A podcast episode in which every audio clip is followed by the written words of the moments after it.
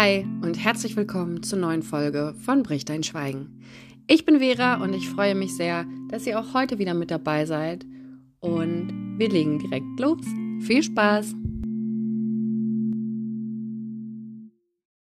Ihr könnt euch doch sicher noch daran erinnern, wie ich nach dem Trigger auf dem Konzert mir meine Erinnerungen in anderthalb Wochen zurückgeholt habe. Und wie ich mit dem Kommissar zu dem Ferienhaus gefahren bin, in dem das große Leid angefangen hat. Ich kann mich sehr gut an die Situation erinnern, als ich aus dem Haus rausging und es sich anfühlte, als würde ein riesiger Vorhang aus Metall vom Himmel stürzen und sich zwischen dem, was ich da gerade erinnern konnte, und dem, was vor mir liegt, der Realität, stürzen würde. Die anderthalb Wochen waren schlimm. Ich habe so viel, so intensiv und so verstörend gefühlt, dass ich weder essen noch schlafen konnte. Mit diesem Schritt aus dem Haus trennte sich das, woran ich mich erinnern konnte, von dem ab, was ich gerade war. Hochtraumatisiert. Die ersten acht bis zwölf Wochen spürte ich nichts. Weder Freude noch Leid. Meine Welt hatte all ihre Farben verloren. Und auch wenn ich weiß, dass natürlich die Welt weiter gestrahlt hat, ist es auch in meiner Erinnerung so, dass meine Erinnerungen keine Farben haben. Ich habe immer gedacht, es sei völlig normal, dass man so viel fühlt, so starke Gefühle hat. Nicht nur Gefühle im Kopf, sondern wirklich im Herz, im Bauch, im ganzen Körper wahrnimmt. Ich habe gedacht, himmelhoch jauchzend und zu Tode betrübt wäre bei allen so. Erst jetzt weiß ich, dass es auch eine Reaktion meines Traumas ist, dass dieser Vorhang fallen musste, damit das, woran ich mich gerade erinnern konnte, damit das, was ich da gerade in dem Zimmer erlebt hatte, in dem auch mein Täter mich vergewaltigte, damit ich das irgendwie trennen konnte. Nicht zu spüren, hatte ich mir so oft in meinem Leben gewünscht. Nicht zu fühlen, kein Leid. Zwar keine Freude, aber auch eben kein Leid. Wenn dein Leben bisher zu 90 Prozent aus Leid und Schmerzen bestand, dann kennst du diese schönen Gefühle ja nur ansatzweise. Und da kommt der Deal nicht zu fühlen, einem gerade recht. Aber ich würde jetzt rückblickend sagen, eine der schlimmsten Zeiten für mich war genau diese Retraumatisierungszeit. Nicht, weil ich mich an alles erinnern konnte, ja auch, aber besonders, weil ich nichts spürte. Nichts. Nichts. Rational wusste ich zum Beispiel, dass ich meine Hunde oder meinen Neffen liebe. Aber ich spürte es nicht. Ich spürte nichts. Ich ertappte mich immer wieder dabei, dass ich in einigen Momenten in mich hineinhörte und wahrnehmen wollte, ob mein Herz noch schlägt. Das mag für viele total abstrakt klingen, aber wenn man nichts fühlt, wenn die Hoffnung wirklich stirbt, und ich meine nicht, dass die Hoffnung mal, wie man es kennt, im Keim erstickt, dann aber wieder auflodert weil man vielleicht die Person, in die man verliebt ist, nicht bekommt, in Anführungszeichen, weil man den Job nicht bekommt, den man sich wünscht. Da wird auch jedes Mal die Hoffnung klein gedrückt, aber sie lodert wieder auf. Ich glaube, viele von euch wissen nicht, wie es ist, wenn die Hoffnung wirklich stirbt.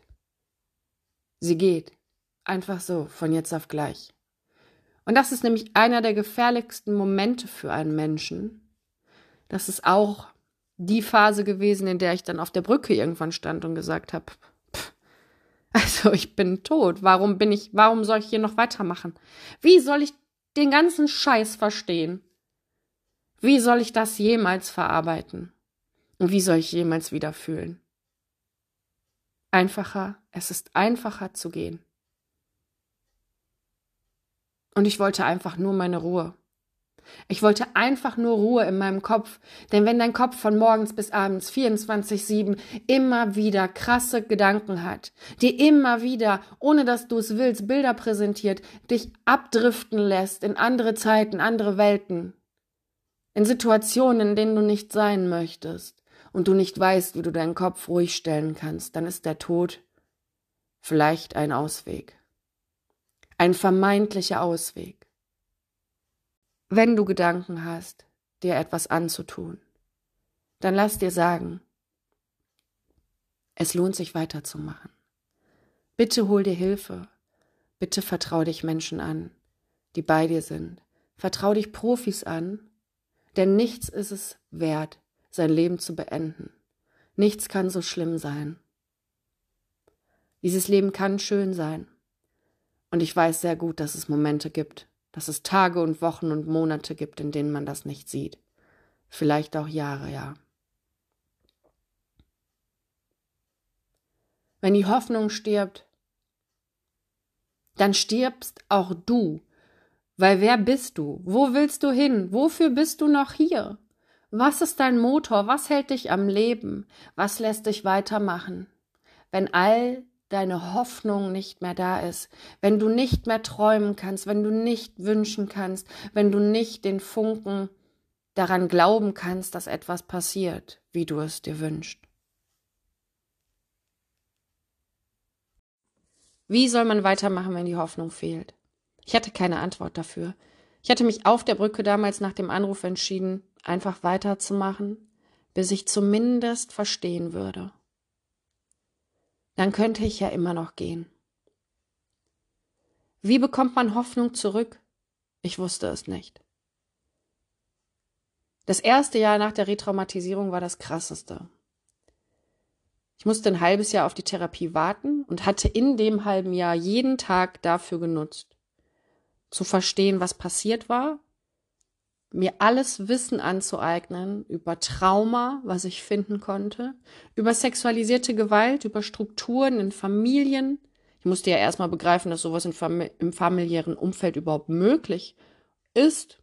Und ich musste verstehen, dass die Version, die ich damals war, mit jedem Verhalten davon ja beeinflusst wurde, was mir als Kind passiert war. Das heißt, ich musste mich komplett in dem ersten halben Jahr, in dem ich auf die Therapie gewartet habe, weil ich dachte, dann geht's los, dann sind wir richtig krass dabei. Ich habe nicht gewartet. Ich wollte ja jetzt schon mal verstehen. Ich wollte ja, mein oberstes Ziel, meine oberste Motivation war, ja, mir ist da was Schlimmes passiert. Aber ich werde alles dran setzen, von diesen Einschränkungen von dem, was damals passiert ist und der Rattenschwanz, der da dran hängt, der immer noch heute mein Leben, also heute nicht mehr, aber vor dreieinhalb Jahren mein Leben bestimmt hat.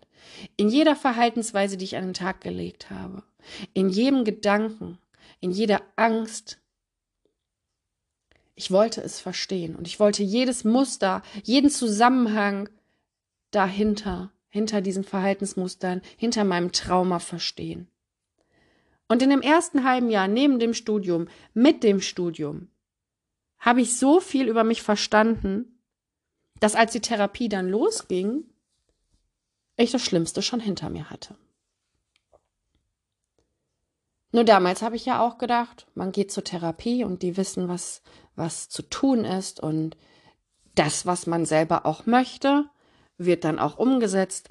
Und ich sage euch ganz ehrlich, das erste Dreivierteljahr bei der Therapie war nicht im Ansatz das, was ich brauchte.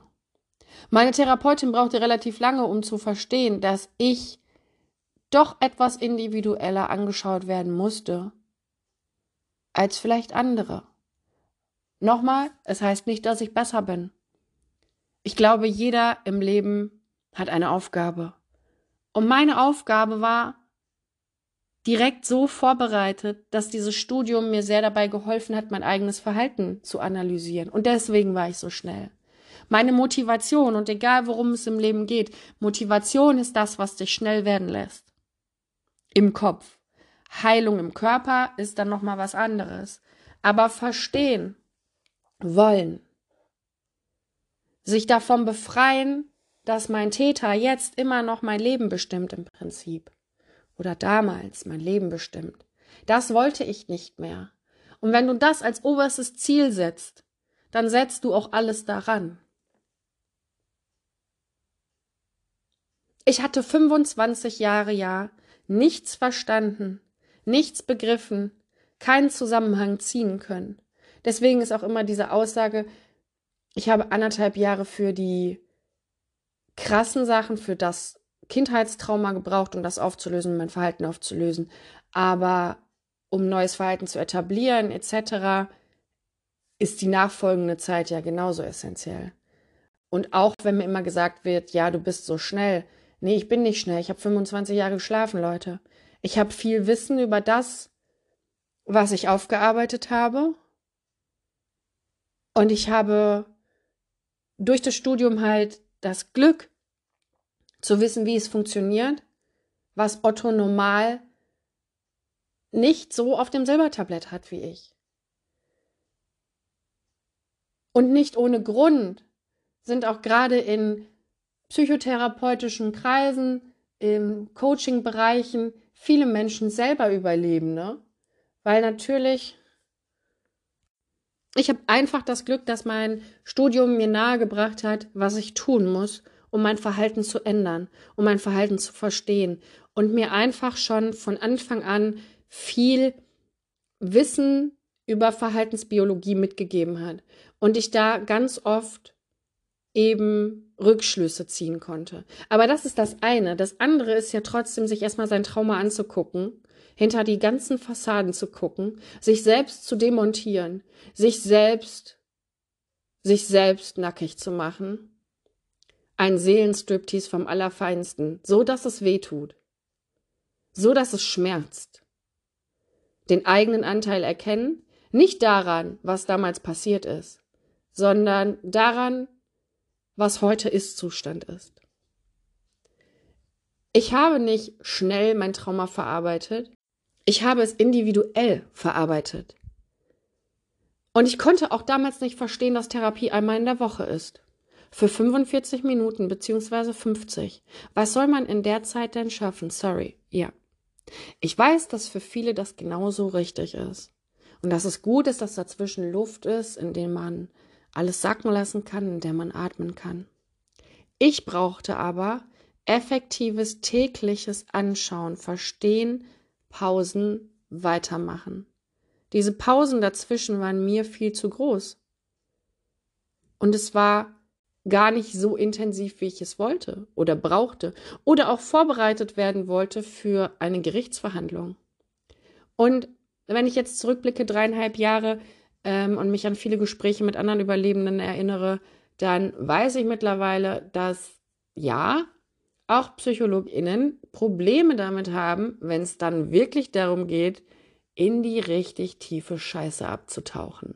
Da hat man manchmal den Eindruck, hm, mein Gegenüber kann das gerade nicht ertragen, was ich sage. Und das ist natürlich ein Punkt, der schwierig. Das ist aber ein anderes Thema. Ich habe in den vier Wochen, in den ersten vier Wochen eigentlich nur funktioniert. Ich bin arbeiten gegangen, ihr wisst, ich habe meinen Chef vertreten. Ich bin nach Hause gegangen, habe mit meinen Hunden eine Runde gedreht, ich habe was gegessen und ich habe hier wieder gesessen, reflektiert, verarbeitet, geschaut, gelesen, versucht zu verstehen. Nur versuchen zu verstehen. Nebenher habe ich Sport gemacht, um einfach meinen Körper wieder zu spüren, um fit zu sein, falls ich nochmal angegriffen werde. Wie ihr wisst, kam ja einige Monate später auch ein weiterer Angriff. Und ich war einfach wütend und wollte das nicht nochmal erleben in meinem Leben. Bei dem Sport hörte ich die Musik, die ich auch zum ersten Mal beim Polizeipsychologen hörte. Es fing an mit dem Lied Erfolg ist kein Glück von Contra K. Über den Song habe ich ja schon mal gesprochen. Und auch wie er bei EMDR eingesetzt wurde.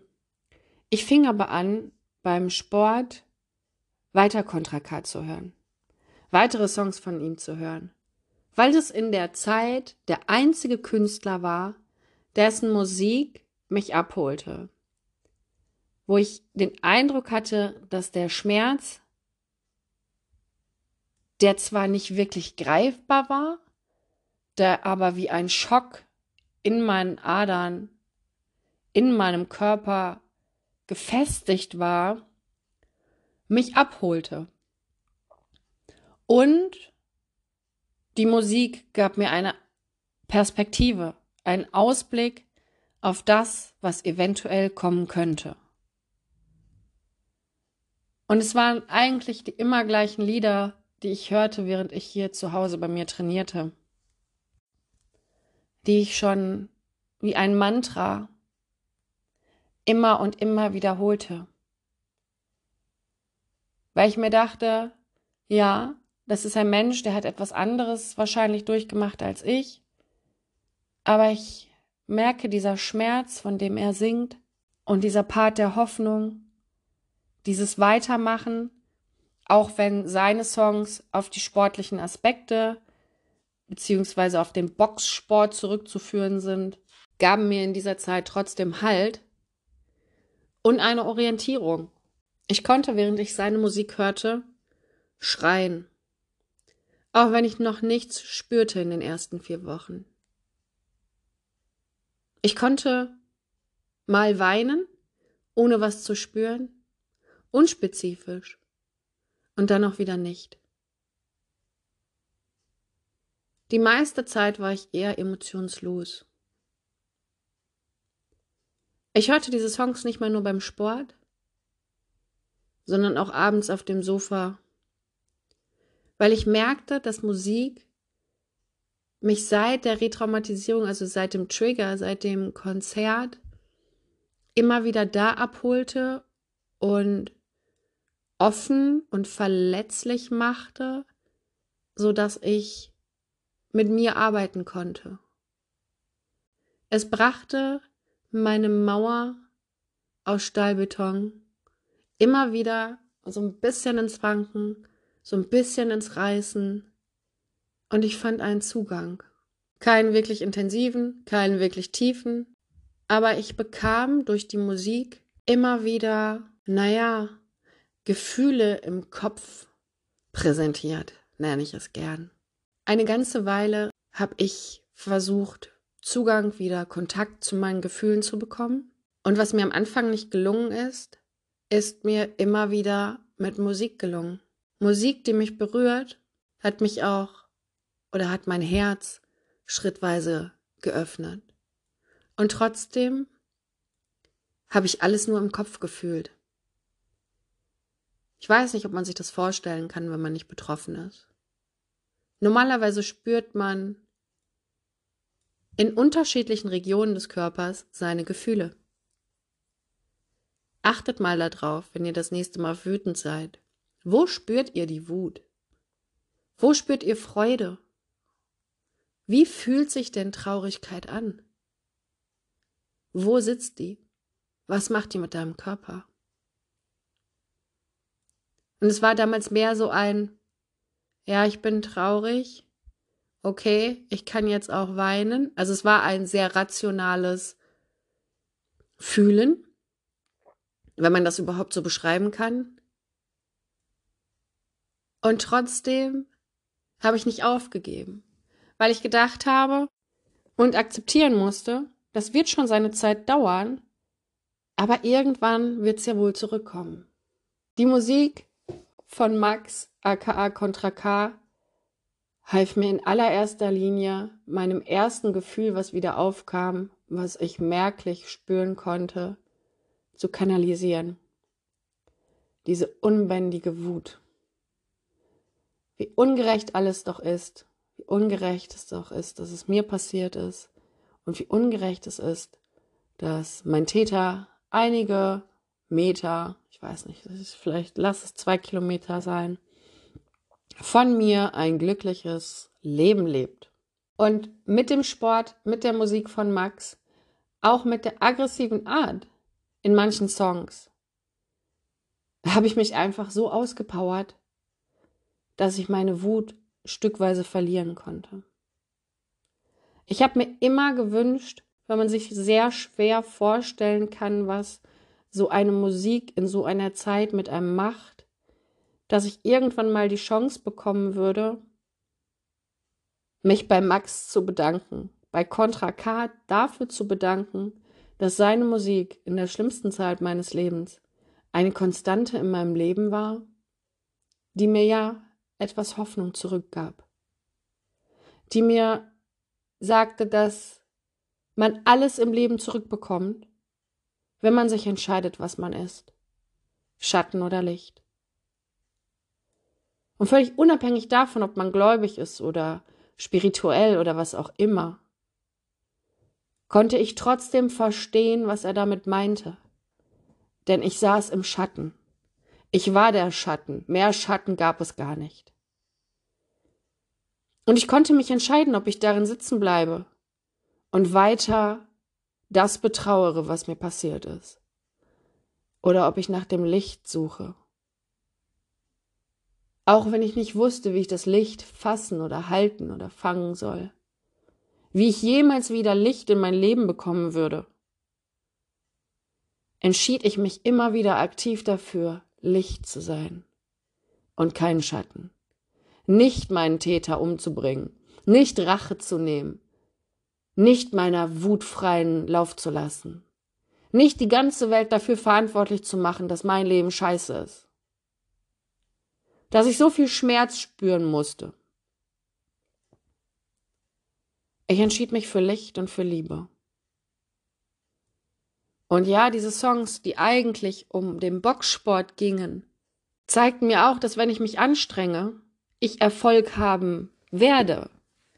Und wenn wir jetzt über Erfolg reden, und das habe ich in einer anderen Podcast-Folge schon mal gesagt, geht es nicht darum, ein dickes Haus zu haben, ein fettes Auto, einen dollen Job zu haben. Erfolg, Erfolg sind doch ganz andere Dinge im Leben. Erfolg ist, sein Kindheitstrauma verarbeitet zu haben. Erfolg ist dran zu bleiben an den Dingen, die wir wollen, die wir lieben, völlig unabhängig davon, ob wir sie erreichen. Erfolg ist das, was das Leben mit uns macht und wir uns aktiv entscheiden, eben nicht zu diesen verbitterten Wesen zu werden, die nur noch hassen.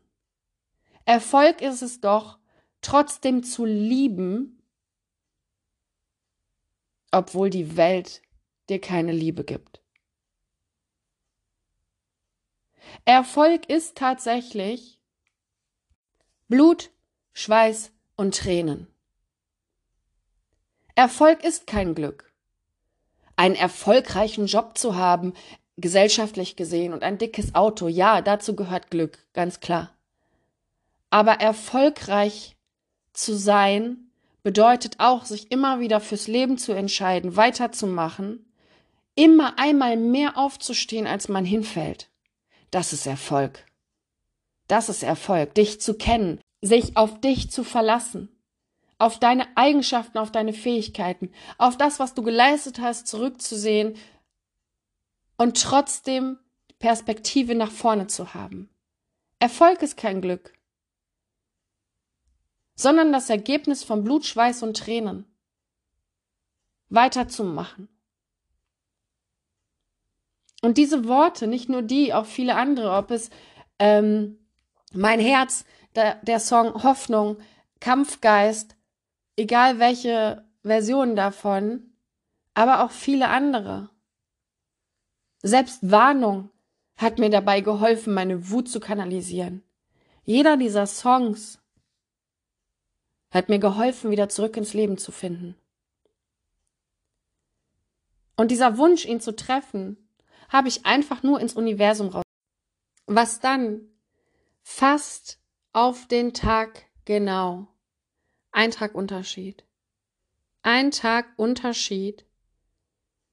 Ein Jahr nach der Retraumatisierung, nach der Fahrt hin in das Ferienhaus, passierte das, was ich mir niemals hätte erträumen können. Ich war auf dem Contra K-Konzert im November nach der Retraumatisierung, also November 2019, und hatte leider keine Tickets für den März bekommen.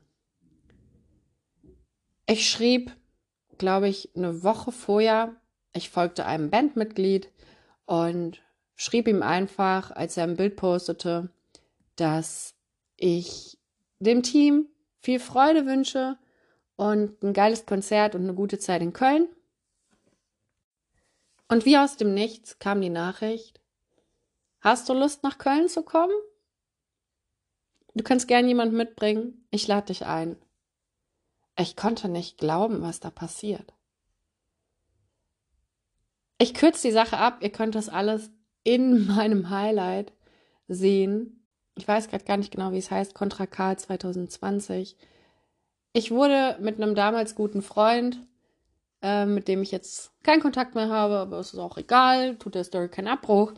Äh, ich wurde eingeladen von einem Mitglied der Band ein Jahr nach der Retraumatisierung zum Konzert in die erste Reihe mit VIP-Bändchen, mit Aftershow-Party.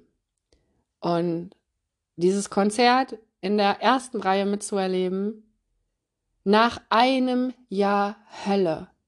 Diese Songs quasi Angesicht zu Angesicht mitzuerleben, zu erleben, dass ich lebe, endlich wieder auf Konzerte zu gehen. Ich hatte ja auch nach dem Trigger-Konzert es mir nicht nehmen lassen, weiterhin auf Konzerte zu gehen. Ich lasse mich doch nicht von, von weiteren Tätern einschränken, Konzerte zu besuchen.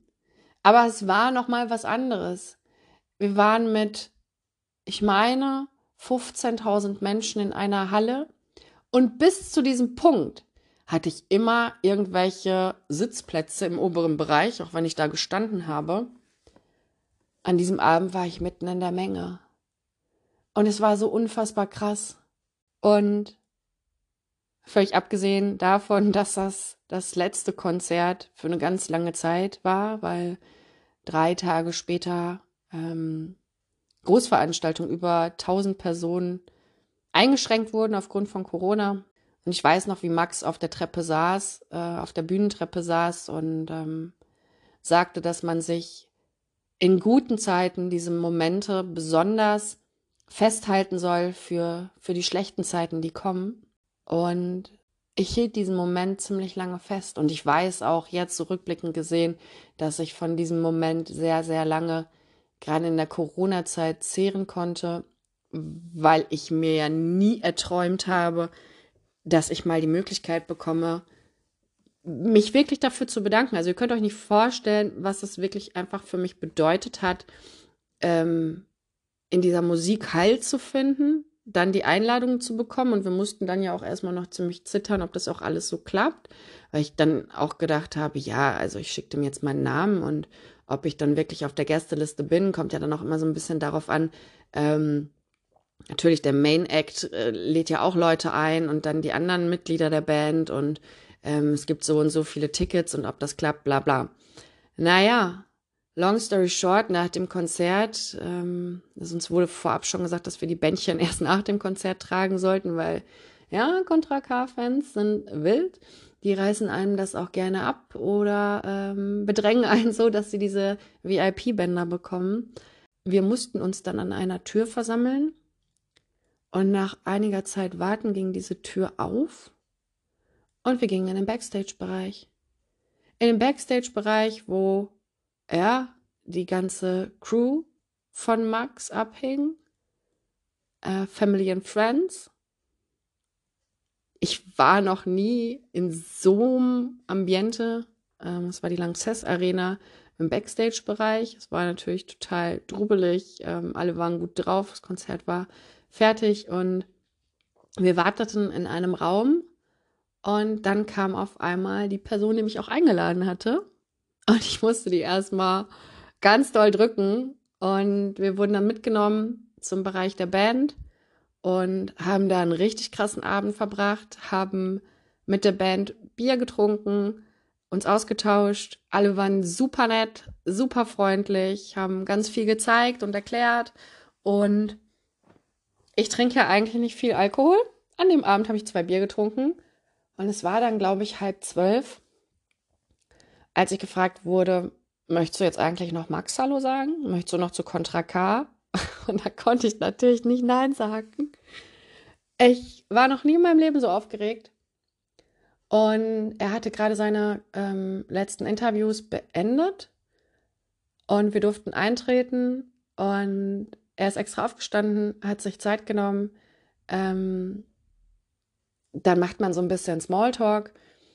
Und dann habe ich gesagt, ich glaube, das hörst du öfter. Aber ich muss dir einfach sagen, ohne deine Musik wäre ich heute nicht mehr hier. Deine Musik hat mich durch das schlimmste Jahr meines Lebens getragen. Und ich möchte dir einfach Danke dafür sagen. Und dieser Blick, wie er mich angeschaut hat und direkt seine Arme geöffnet hat und mich in den Arm genommen hat und wirklich lange gedrückt hat, hat mir gezeigt, dass ihm das doch etwas bedeutet, auch wenn er das häufig hört. Und dass, ja, ich glaube schon, er das absolut nachempfinden kann. Du schreibst solche Songs nicht, wenn dein Leben immer Friede, Freude, Eierkuchen war. Er hat sich mega viel Zeit genommen, wir konnten Fotos machen, wir haben noch ein Video gemacht, wir haben noch gequatscht und sind dann wieder in den anderen Bereich gegangen zur Band. Das muss man mal sagen, nach so einem krassen langen Abend, nach Interviews und dann irgendwann um halb zehn sich immer noch Zeit für verrückte Fans zu nehmen ähm, und trotzdem extrem extrem höflich und freundlich und zuvorkommend zu sein. Ähm, ja. Ihr merkt, ich schweife gerade gedanklich da so ein bisschen wieder in die Zeit ähm, ab. Und vielleicht habt ihr auch mir Corona zu verdanken, weil ich einfach nach diesem Abend gesagt habe, so, jetzt habe ich alles erlebt, jetzt habe ich alles erreicht. Ähm, jetzt kann die Welt untergehen. Und dann ging sie auch relativ krass unter. Aber wir sind ja immer noch da. Und dieser Abend kam aus dem Nix, Leute. Ich hatte vorher keine Connections in die Musikszene. Die Chance, dass sowas in irgendeiner Art und Weise überhaupt stattfinden kann, war gleich null. Ich habe ja von Anfang an den Eindruck gehabt, dass all das, was mir passiert ist, dass dieser Weg schon 2014 losging und ich darauf vorbereitet wurde, was irgendwann passieren wird und was dann auch meine Aufgabe sein wird, wenn ich das verarbeitet habe. Ich habe so ein bisschen den Eindruck damals gehabt, dass es mein Lohn vielleicht war für das Jahr, für das krasse Jahr, was ich überstanden hatte. Und dass es mir, und da schlage ich jetzt nämlich endlich die Brücke zum Anfang, dass ab dem Moment mir mein Leben, das Universum, Gott oder was auch immer gezeigt hat, du kannst hoffen und du kannst deine Hoffnung wieder aufbauen und du kannst darauf vertrauen, dass man eben auch dafür belohnt wird, wenn man alles gibt. Wenn man alles gibt und reinen Herzens versucht, so viel möglich zu machen, wie nur geht. Anderen etwas zurückgibt und sein Bestes gibt. Völlig unabhängig natürlich auch davon, dass es vielleicht auch einfach Glück war, dass ich sowas erleben durfte, habe ich trotzdem daraus so viel Kraft geschöpft, weil ich gedacht habe, theoretisch ist ja wieder alles möglich. Also die Zeit, in der meine Hoffnung einfach verschwindet, ist vorbei. Denn wenn sowas, sowas Unwahrscheinliches schaffbar ist, passiert, wirklich passiert, dann können doch auch ganz andere Dinge passieren. Und da ist es dann völlig unerheblich, ob das jetzt ein, ein Plan von Gott war oder ob das einfach Glück war. Ich versuche natürlich in irgendeiner Art und Weise mir aus allem etwas zu ziehen, was ich mitnehmen kann. Und dieser Abend hat mir extrem viel Aufwind gegeben. Dass, egal was du erlebt hast, Hoffen einfach wieder möglich ist und dass auch Wunder möglich sind. Dass wir so ein bisschen an dem, was wir wollen, arbeiten, dass wir aber auch, und das ist ja auch traumabedingt, nicht zu sehr in jedes Detail planen, denn wir können nicht vom Leben überrascht werden, wenn wir versuchen, tausendprozentig die Kontrolle über jeden Bereich unseres Lebens zu haben. Heilung bedeutet nämlich auch, jedes einzelne Feld sich anzuschauen und dieses krasse Thema, was gerade wir Überlebenden haben, Sicherheit, Kontrolle, davon stückweise abzugeben, dass die Sicherheit, die, die wir brauchen, wir uns auch selbst geben können. Und dass es trotzdem keine hundertprozentige Sicherheit gibt für nichts. Nichts. Also warum muss ich dann 24-7 diese krasse Energie aufwenden dafür, dass ich in jeder Sekunde meines Lebens versuche, alles so sicher wie möglich zu haben? Natürlich, weil wir Schlimmes erlebt haben und weil wir uns vor anderen schlimmen Dingen schützen wollen. Aber diese Kontrolle, ihr wisst es selber, der Perfektionismus greift ja auch in viele andere Bereiche. Und egal worum es geht, ob es Sucht ist, worüber wir schon gesprochen haben, ob es Kontrolle ist, ob es Sicherheit ist, ob es Ängste sind, die uns ja auch helfen, unsere Strategien aufrechtzuerhalten. Stückweise Heilung bedeutet, stückweise alles weiter loszulassen und sich von dem alten Leben zu verabschieden, seine Hoffnung wieder zu finden. Und einen wichtigen Punkt, den ich immer wieder gerne sage, ist, sich vorzustellen, und das ist auch dieser Motivationspunkt, wer wäre ich und wie wäre mein Leben, wenn mich all das niemals eingeschränkt hätte? Und sich wirklich die Zeit auch dafür nehmen, die Augen zu schließen und sich das bunt auszumalen. In dieses Gefühl hineinzugehen, zu spüren, wie könnte sich das anfühlen?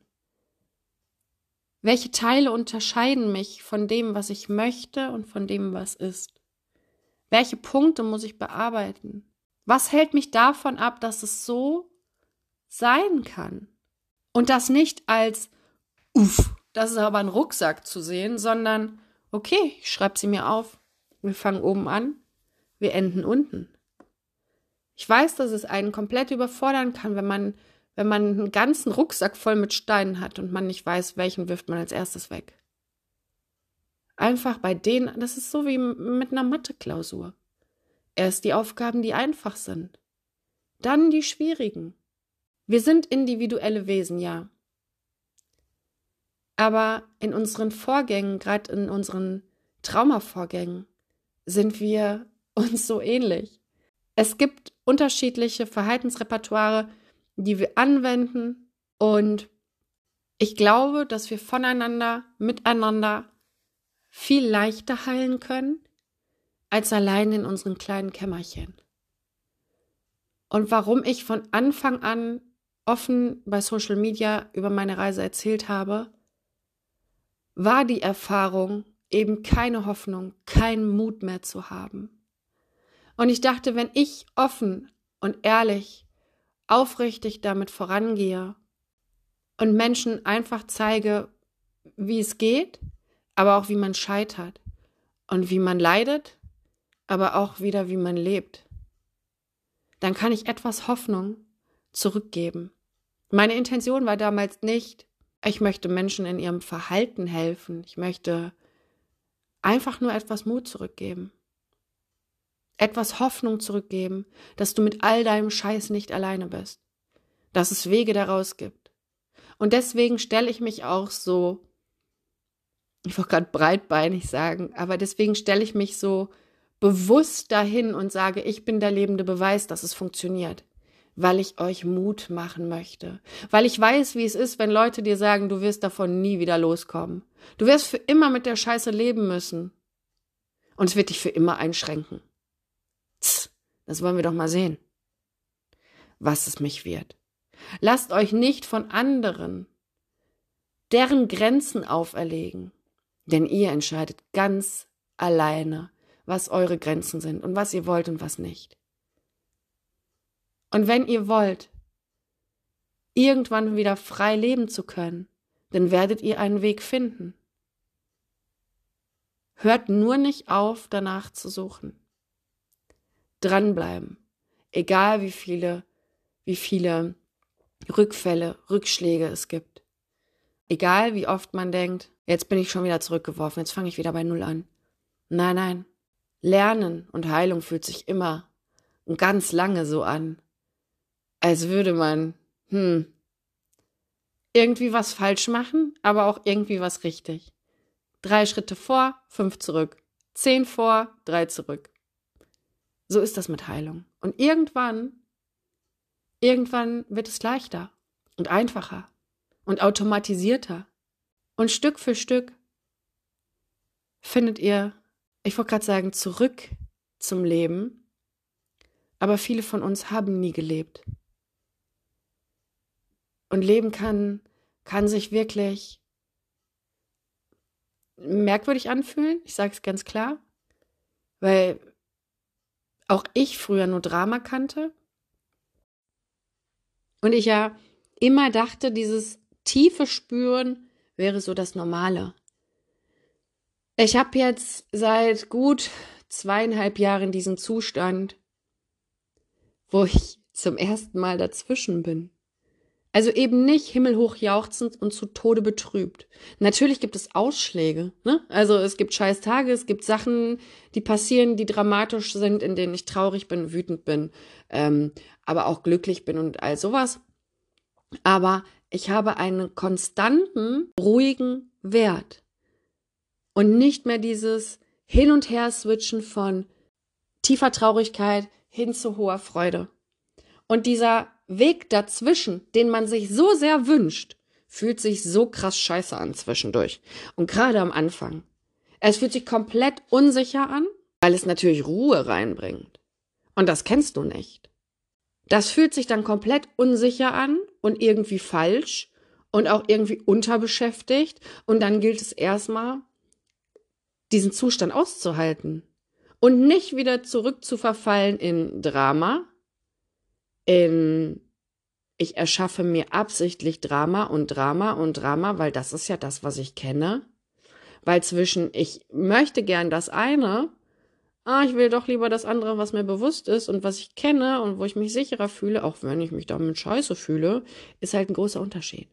Dieser Zustand, den ich jetzt habe, dass der normal ist, hätte ich nie gedacht. Aber ich sage euch auch, man kann sich daran gewöhnen. Es ist nicht so, dass man sich immer irgendwie fremd im eigenen Körper fühlt, beziehungsweise in diesem Zustand.